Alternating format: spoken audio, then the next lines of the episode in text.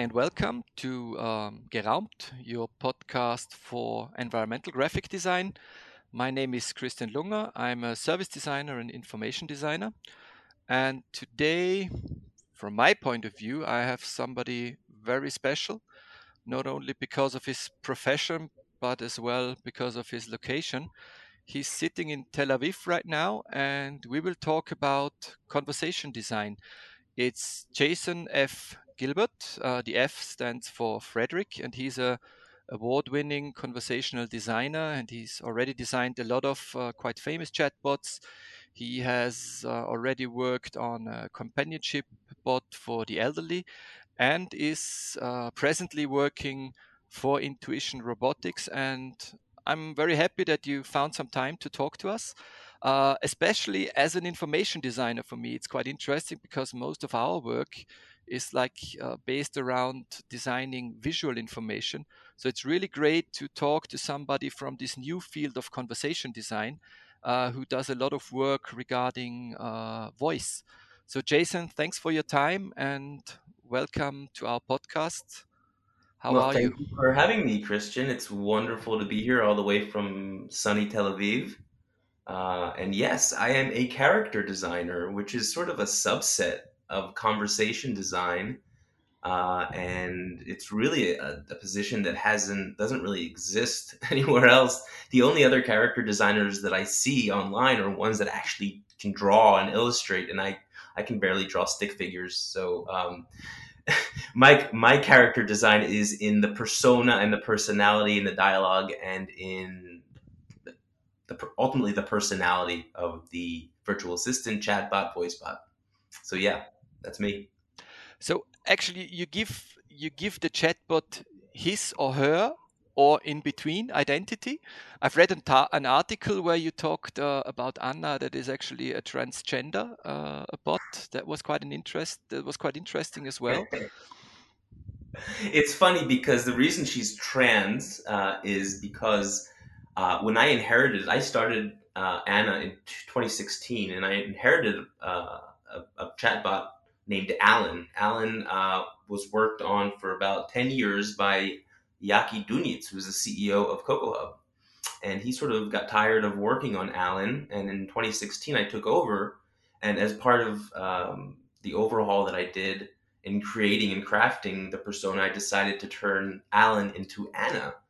Uh, much in the same way, perhaps, that Alan Turing, which the character was based on, would have possibly transitioned to a female had he not been chemically castrated by the British.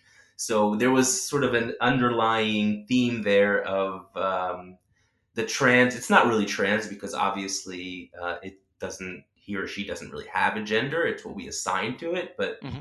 uh, Anna identified as a trans robot. So, so when I when I said uh, conversation designer, you said you're a character designer.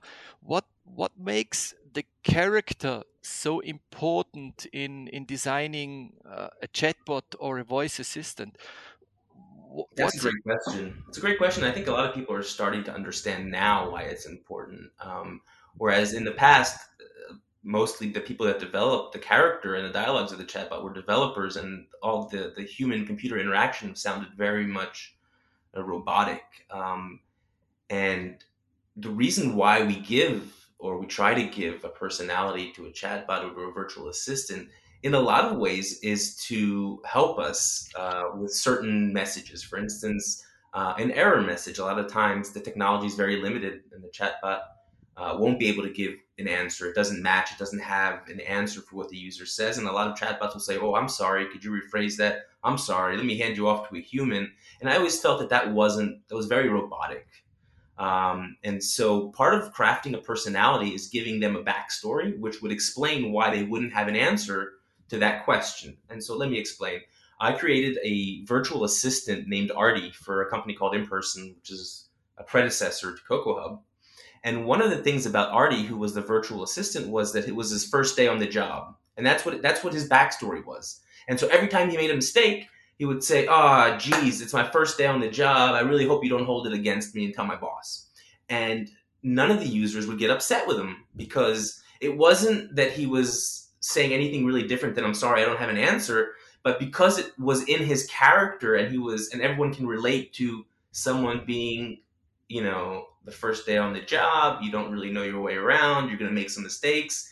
Um, so in this case, the personality and the backstory of the bot helped us craft the error messages. It also helps with empathy.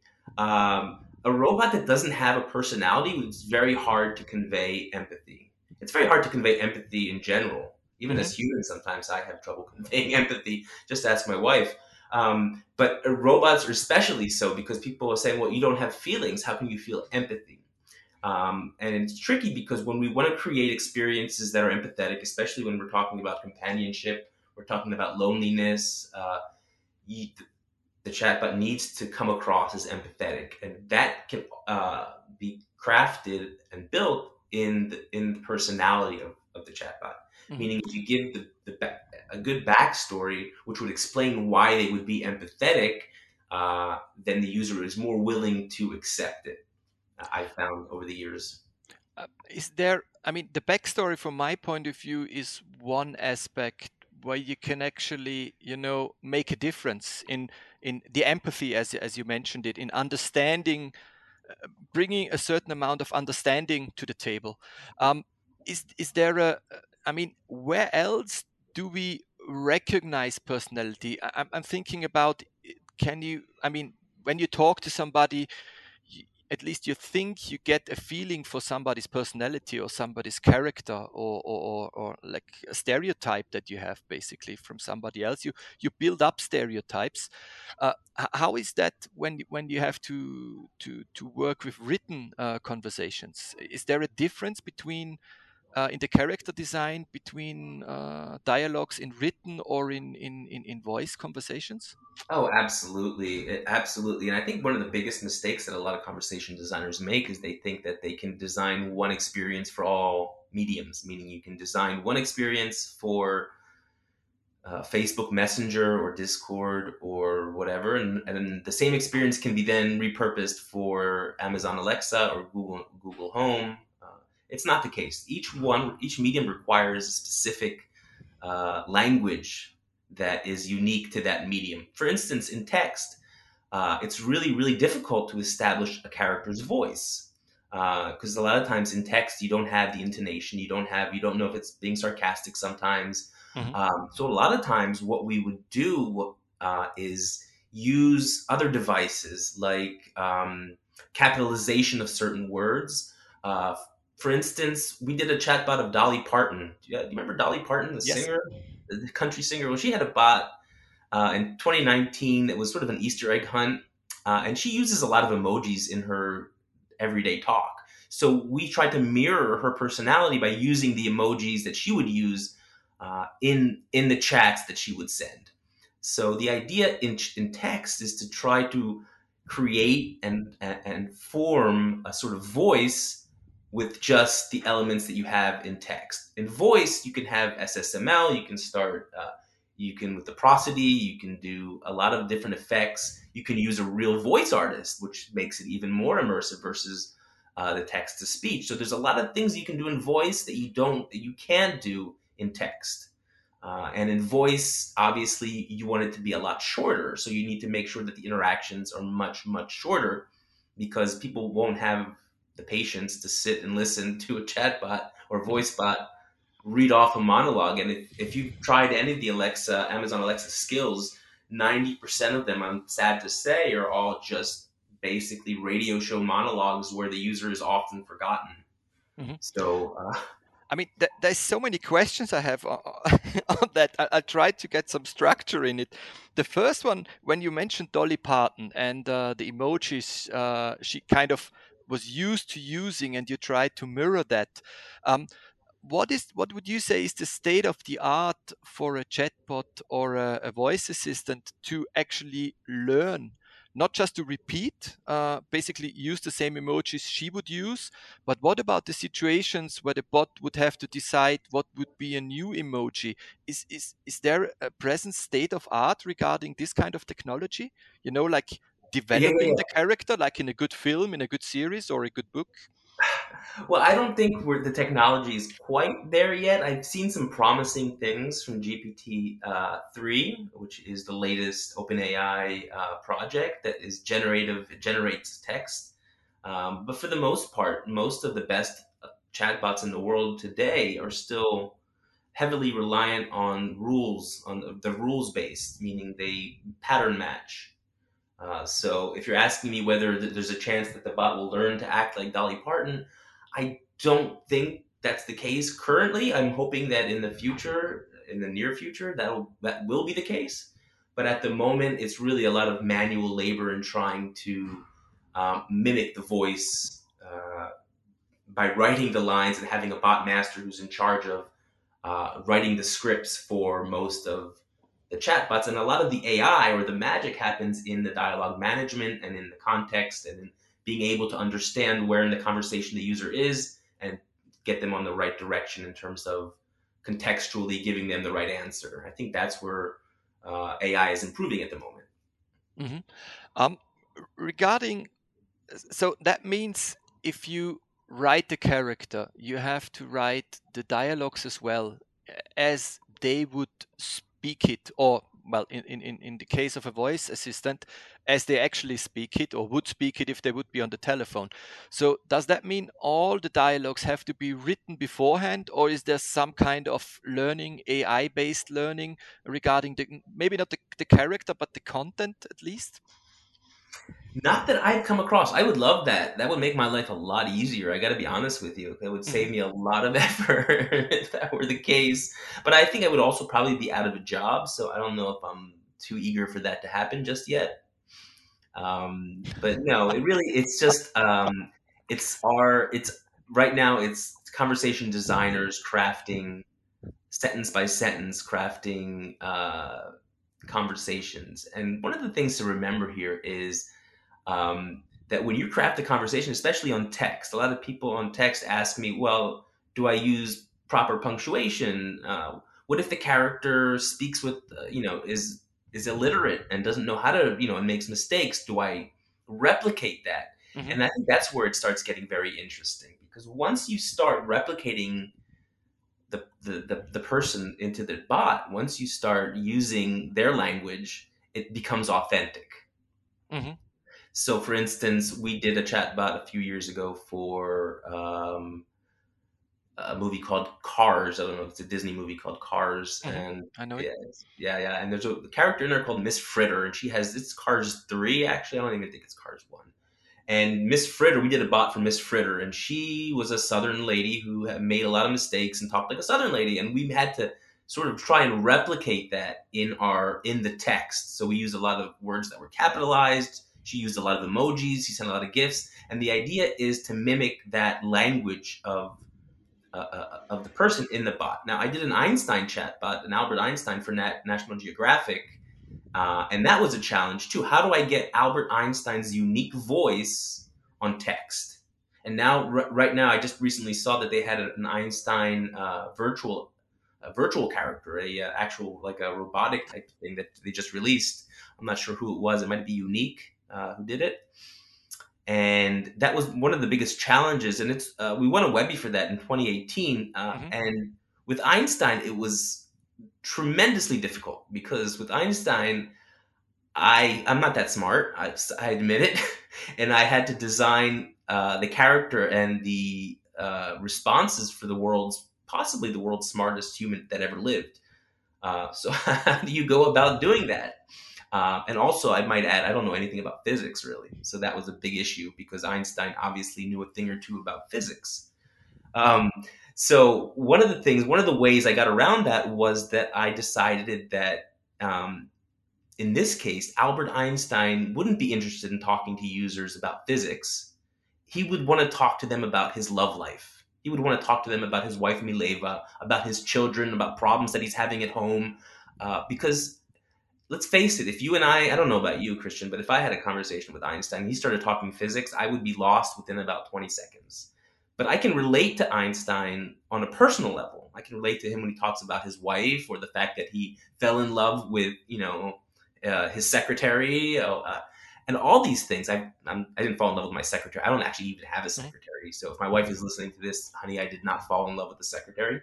Um, so th- those are the challenges that we face as character designers and conversation designers. Is how do we create an authentic version that the audience, the users, uh, sort of get immersed in and are not reminded that they're talking to a robot. Yeah, I think the question you you ask me uh, if I would talk uh, about physics to Einstein, I, I probably wouldn't.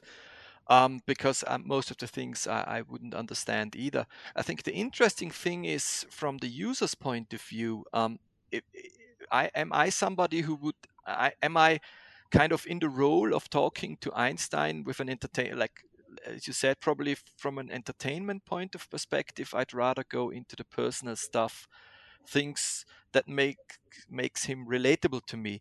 If I'd be a physics student uh, interacting uh, with with uh, the chatbot, I'd probably go into the physics things as well. So it's probably again the user who decides what kind of information would make uh, a bot uh, useful and um, I'm not sure even sure if I mean he has both characters. He probably has the deep thinking in physics as well as uh, the personal Einstein.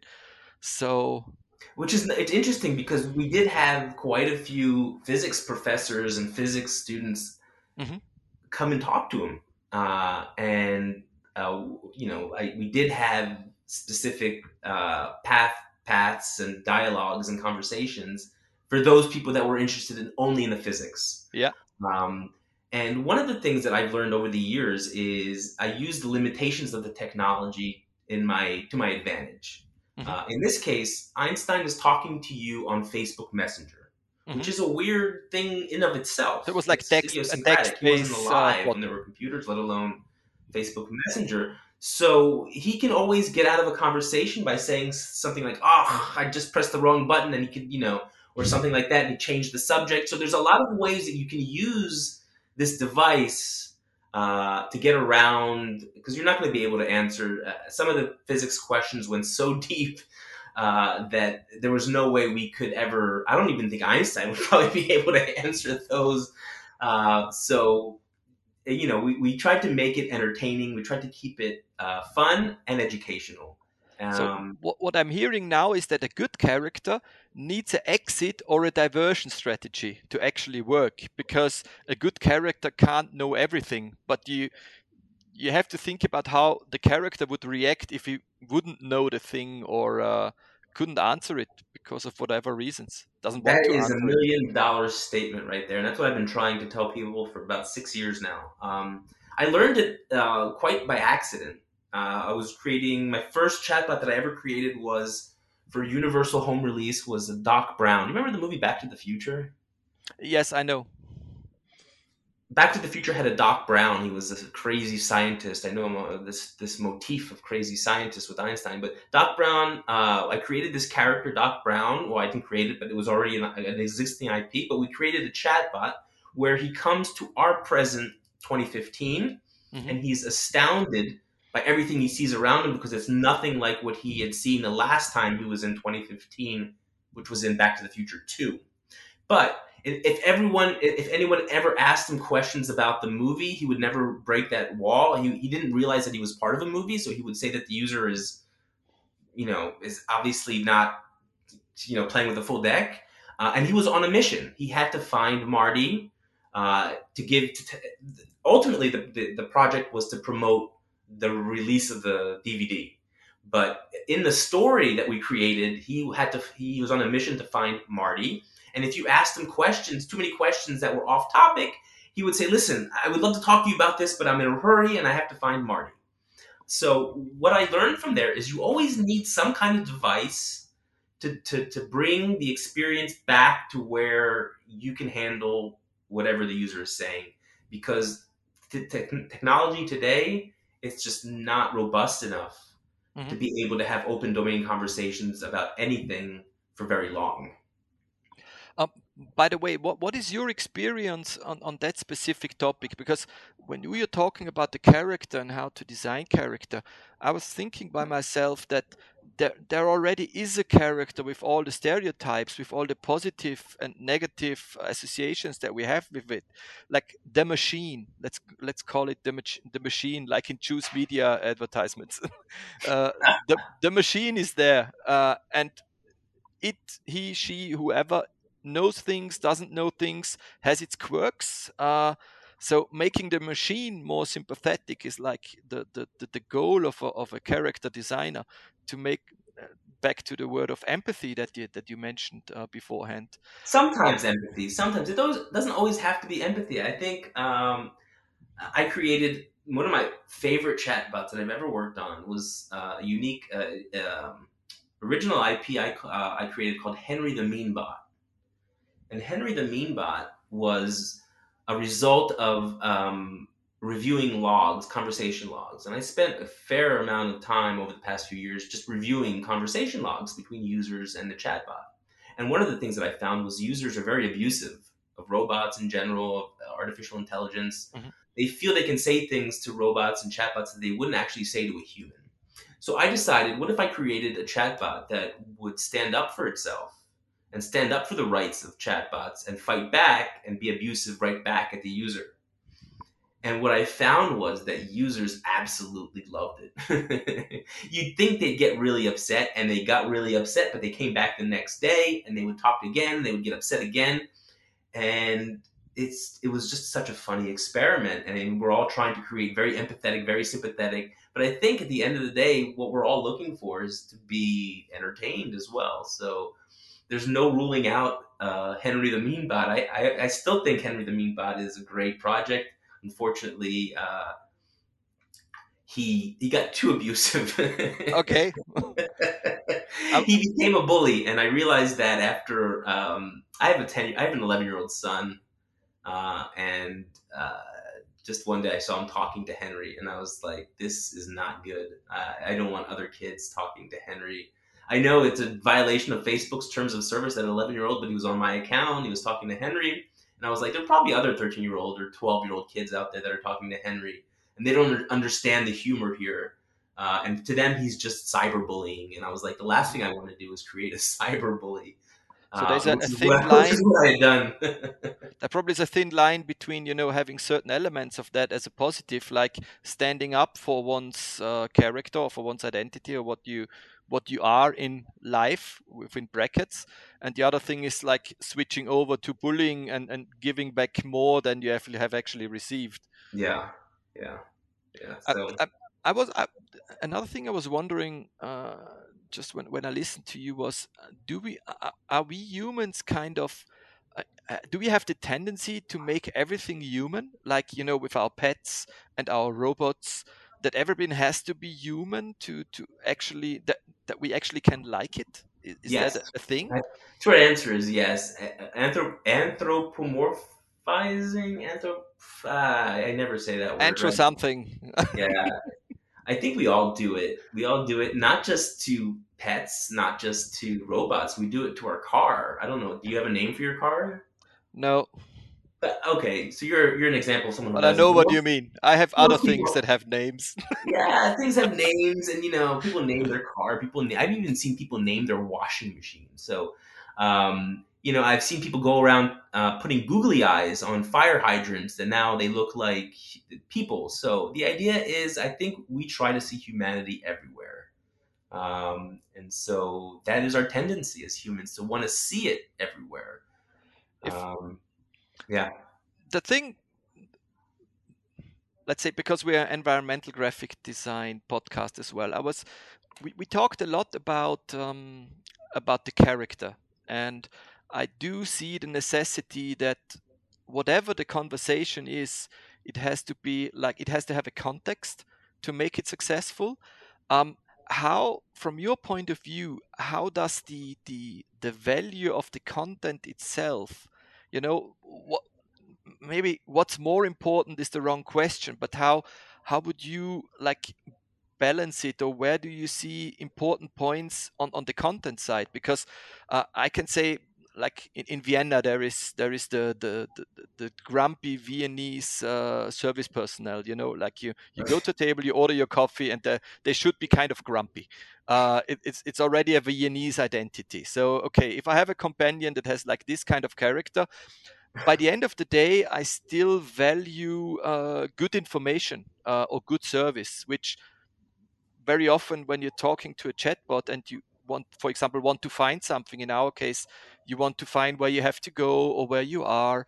How important is is is that in the, in the conversation design um, for the total experience?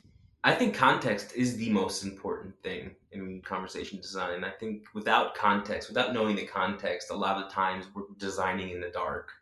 Um, and I, I've, I've seen that and I've done that for years with uh, with Anna. I was designing basically in the dark because Anna doesn't know she's uh, you know when she's on Zoom, she doesn't necessarily have eyes uh, her Zoom avatar, or when she's on the Alexa, she doesn't have, you know, she doesn't know where you are, the user, what you're saying, what you're saying, and where you are, your context as the user uh, affects so heavily what you're saying and what you, what, you know, what mean, the meaning of what you're saying. That without it, it's almost no text response can really account for it. Um, so, for instance in Berlin in 2019, we put Anna, who the, the, the chatbot that we were talking about earlier, the all domain transgender chatbot, into a humanoid uh, robot called Pepper. I don't know if you're familiar with the, the white humanoid robots. And Pepper has the ability to see, and to, you know, so she could see where the user was at. So if the user says, you know, one thing in one place, it might not have the same meaning as if they say it in uh, a different place. So having eyes, knowing where the user is, knowing if the user is at home, knowing if the user is in the car, uh, knowing if the user has had a bad day, knowing if it's the end of the day, all these things help inform and create good conversation that is contextual and helps with the cooperative principle. Problem is, is that most of the time we don't know unless we flat out ask the user, you know, where are you? Or, you know, are you at home right now? Or something, some silly question like that. Um, so context is the most important thing, and I think that once uh, we have more advances in facial recognition, uh, spatial recognition, uh, and the robots can uh, robots can understand where you are, it'll be much easier for for us as designers to be able to create holistic conversations that are contextual and that can help you and you know uh, this is quite i mean I, I, like i like that kind of argument especially as an environmental graphic designer when the where you are now becomes uh, a very very very relevant point in how the service experience will be. Because the where you are is something you have to to now to organize. When two people meet it kind everything is kind of implicated. They know where they are where they meet. Um, but once you, you chat with somebody on a mobile phone or on a, on a desktop, uh, there is so much information that has to go back and forth that like triggers this kind of co-creation quality and not having this information could actually make a good service process to a bad service process exactly exactly and i think that's exactly the point i think you need to know where your user is at if you want to help the user book a ticket to wherever he's going you need to know where he's at. Is it an emergency? All these things. What's his his or her state? Where is she at? Is she at the airport trying to do this, or is this six months and she's at home? And you know, do you have time to banter, or is this something that we need to do quickly because I'm at the airport? I need to find an answer. I need to do this quickly. So without having context, it's very very hard to create uh, conversations that are helpful and meaningful uh, and can really do help people. I think. Um, I have a specific question because um, I, I, listened to the interview you you had with Benjamin McCulloch, uh, and and you were talking about uh, how a conversation could become easier, uh, or uh, if if if the chatbot could like recognize these subtle things uh, in in the language, or uh, I think that there was the question is could like having a good laugh. Um, and how how that could actually help in the in the conversation because it's sometimes just you know moving your eyes or, or, or just doing a specific laugh and and somebody who is you're talking to knows what you mean. Um yes it's a good point. Like have you ever tried to have a conversation with uh, alexa? Uh, uh, once or twice. Uh, i'm not very satisfied yet with these kind of conversations. It's not just and i'm just picking on amazon but it's not just them. It's all of the virtual assistants. It's all you know it's impossible to have a conversation with them. There's no none of the uh, conversational discourses or the uh, you know the markers that we use, uh, back channeling, the way we nod, the way we you know to tell someone to continue talking or that we're listening. Robots don't even aren't there yet with most of those uh, subtle things that make them sound or appear human-like, which is kind of I think the goal at the end of the day.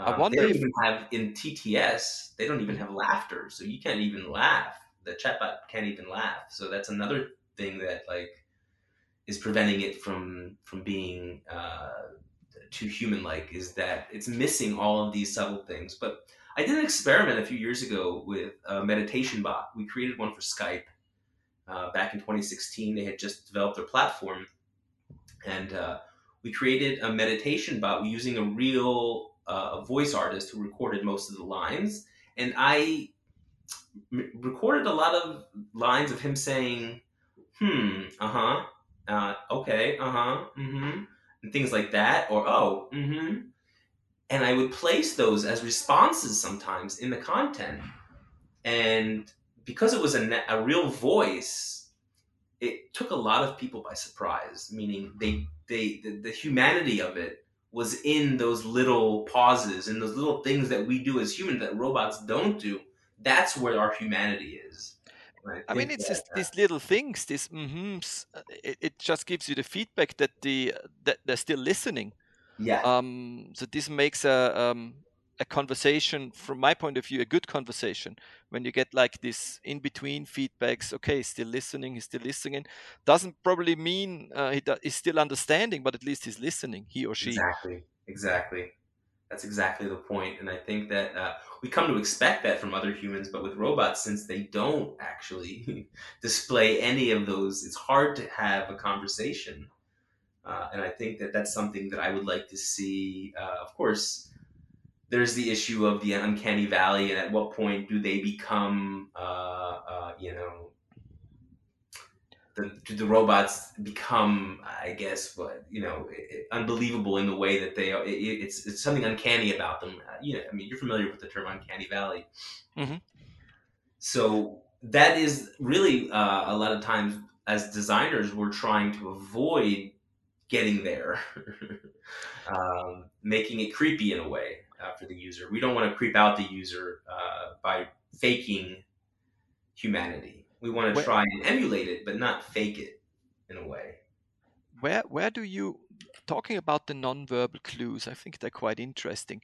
Where do you see similarities and differences between a voice conversation and a text conversation? Because I was thinking about the nonverbal. If actually the the um, uh, emojis are like a step ahead in, in, in, in communicating nonverbal information with regards to, to voice application. So, where do you see the similarities and the differences for designing for these two mediums? It's a good question. Um, well, I haven't seen a text bot that has been able to emulate listening very well.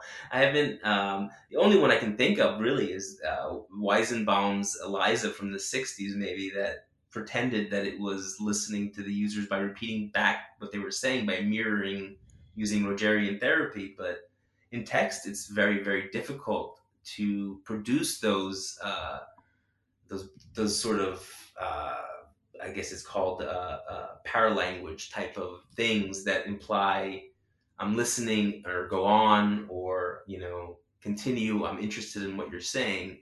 On voice, it's it, it's significantly easier because you can actually include the uh huh mm, and those types of things, uh, which are you know like you said verbal cues for us to continue talking and stuff like that. So with text, it's tremendously difficult. But one of the things now is the multimodal approach, which you can sort of mix and match. You can do some of the stuff on voice and then uh, the complementary uh, on the screen. So what I mean by multimodal is two different devices, like the Echo Show, for instance, has a screen, but it's also a voice activated device. Mm-hmm. So uh, she can choose, Alexa can choose to show you certain things on text, or she can just speak them to you, or do both, which I think uh, a lot of companies now uh, are starting to uh, embrace the multimodal mo- multimodal approach.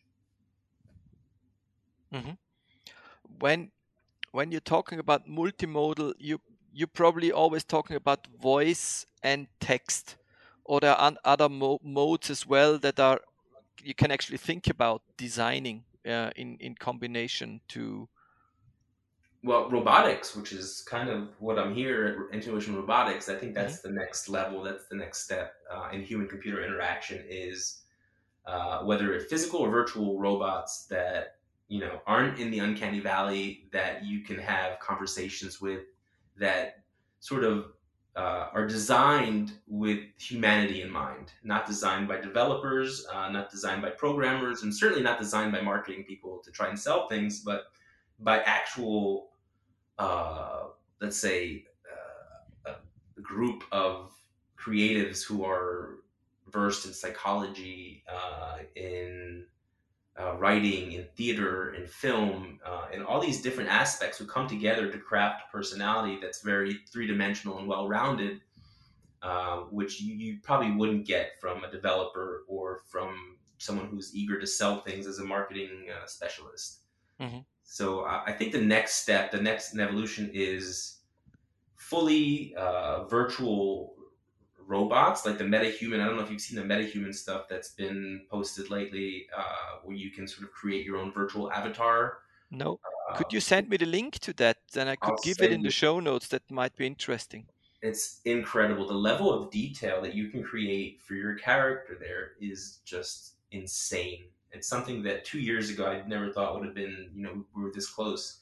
And now it's readily available and, and you know, uh, a 10 year old can go on there and create an amazing virtual character. And then if we make enough progress, hopefully with it, with conversational AI and you combine those two, all of a sudden you have ultra realistic human looking virtual avatars with very uh, programmed to be very empathetic and human like it's going to be a very interesting time mm-hmm. to say the least but i'd say from from from from what i've grasped from our conversation is that the learning aspect the ai learning aspect really has to kind of step up its game um, so Absolutely. everything has to be pre-scripted yeah, well, I don't. Let me give you a bit of a background about the attempts at doing um, machine learning in the past few years. A few years ago, there was a Microsoft tried it with with um, a chatbot called called Tay T A Y, and they released it on Twitter, and I think within like ten minutes, the community had trained it to be uh, racist, anti-Semitic. I think I read about that. it was in the press quite uh, within ten minutes. Within well covered. Minutes. Within yeah. ten minutes. I don't know. It was. It probably wasn't. Ten, it was probably like a day. But the the point is, is that you can't let a machine learn from people like that because people are going to troll it. There was another attempt um, recently by Facebook. Facebook released uh, an AI learning machine learning algorithm called uh, Blender and you can talk to Blender. I'll send you a link to Blender. Mm-hmm. And Blender is it learned it gathered uh, billions and billions and billions of parameters from Reddit of all places. Um, you, are you familiar with Reddit, the the social media site Reddit? Uh, yes, I know. Yeah, yeah. So it, it learned everything from Reddit. It had 16 billion para- 16 billion parameters. Very ambitious and again, within a day or two, people were able to make it say things like very misogynistic, very anti Semitic. So the problem with machine learning is that it needs to be supervised at the moment. It's not, uh, it's, we are capable of machine learning, but humans uh, as a whole, we uh, we just can't we can't have anything nice. So once we do this type of machine learning thing, people just go ahead and ruin it. So um, that's that's the problem with, with that the... seems to be something very human that we have the filters as well you know like the understanding not only just to learn but how to use and and especially in a, in a let's say in a society context and how to use this information. Maybe it's it's this no, it's probably too simple and too black and white but the right and the wrong or what is appropriate what is not appropriate in a specific situation.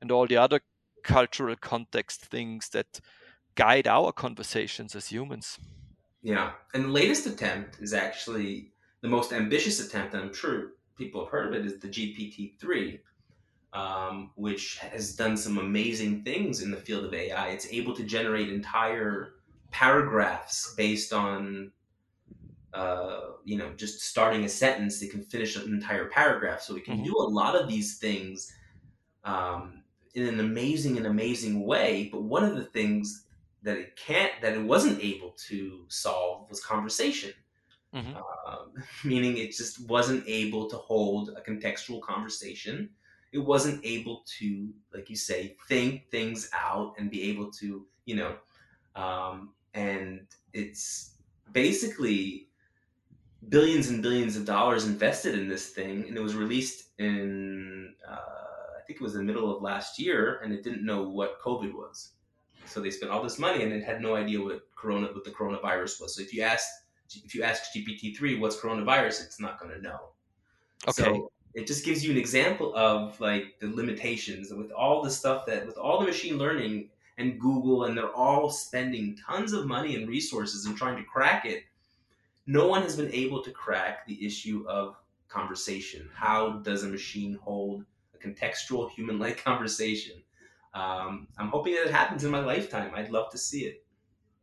Uh, uh, me too. I mean, I think I don't know. It I, I like the topic, and, and the more I talk to people uh, actually dealing with these kinds of things, these kind of design questions, uh, the more happy I am to see how complex we as uh, we are as humans, uh, and it's not that easy to actually uh, replicate what we are. I mean, gives me kind of hope as well. yes, indeed. Indeed, we are uniquely flawed, and I think that yeah, that's, that's a good sentence. uniquely flawed. That's about it. And I think we, if we can do that with robots, if we can create design uniquely flawed robots, then I think we'll, we're well on our way to creating humanoid, uh, human-like uh, robots. So we need to give them flaws. We need to give them, uh, you know, character flaws and mistakes, and that's where I come in, I guess. that that I mean that that sounds really good because I, I can see that the job the job description already like join us in creating the most flawed robot. Uh, a team of dedicated flaw flaw flawed people like this kind of stuff um i'm coming back to the topic of love because this we're coming to the end of our podcast um so um, the the topic you mentioned in the in the interview with benjamin was uh, it's not yet possible basically or it's very hard to design a convincing laugh i think that was the sentence that uh, you uh, you mentioned uh, no Benjamin mentioned, I think. Uh, he's, he's coming back to that, so he would he would know more about the, that than I do. Mm-hmm. Because um, the the thing is that's how I actually um, uh, got in contact with you because I think you're quite a funny person. To be honest, I, I love your videos.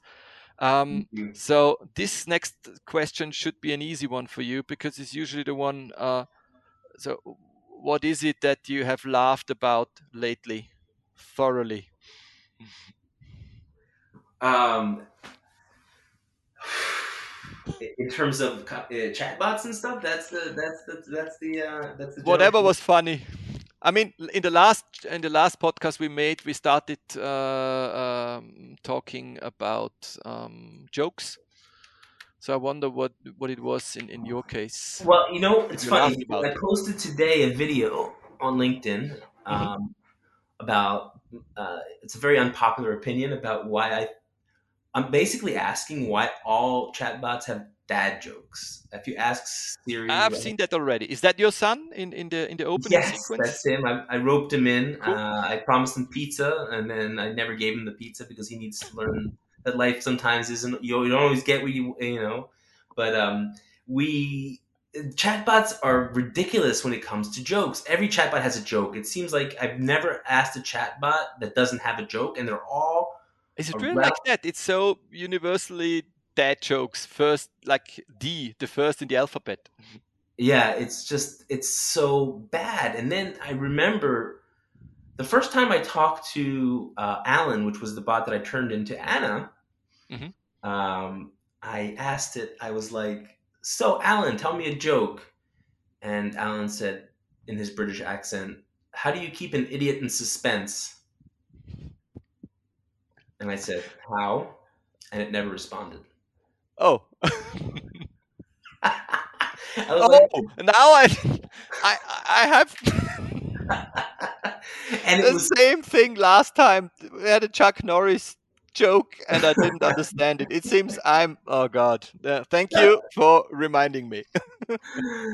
so I, I, think it's okay every once in a while to take a little to take chances with jokes. Uh, make people laugh. So, some people will might get offended, but that's okay. You know what? Jokes are not meant to be silly, or I mean, they're meant to be silly. They're not meant to insult your intelligence. And I think that the main problem is is that the jokes that we get from chatbots are so dumb, are so dad, or so just predictable and bad that, I mean, so I, I think that if you ask me for something funny, I that's the funniest thing I came across was I thought about that joke that Alan told me. I've never heard a funny joke from a chatbot. I'm I'm still waiting for one.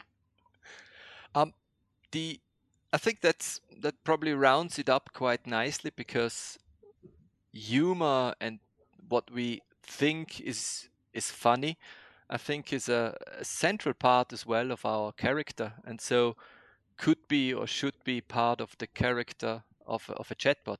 Not only its own humor, but how it how it works with humor to to get into a meaningful conversation. I think that's Absolutely. that's very human as well.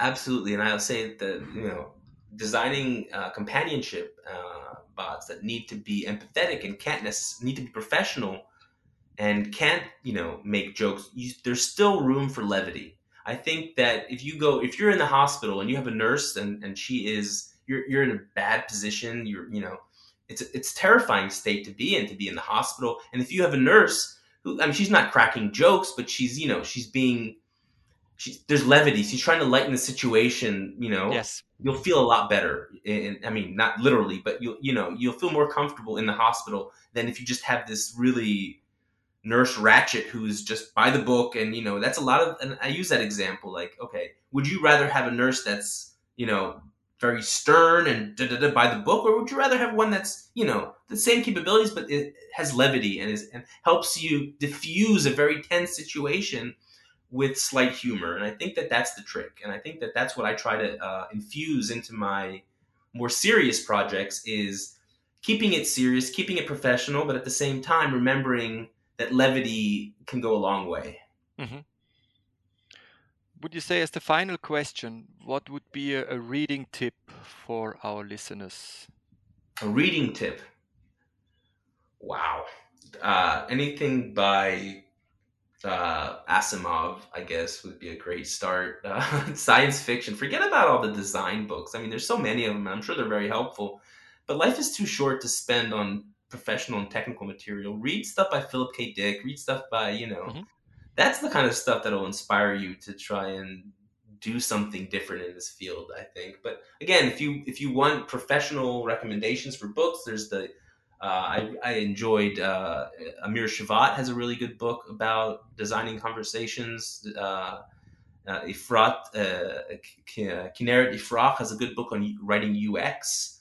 Cathy Pearl's book is pretty amazing. Um, and I think you know go on YouTube and see some of uh, um, what's his face's uh, lectures. Uh, James from Google, uh, he has very interesting things to say about uh, designing conversations. I forget his name, James Giangola. I'm saying it wrong. I don't remember, but uh, yes.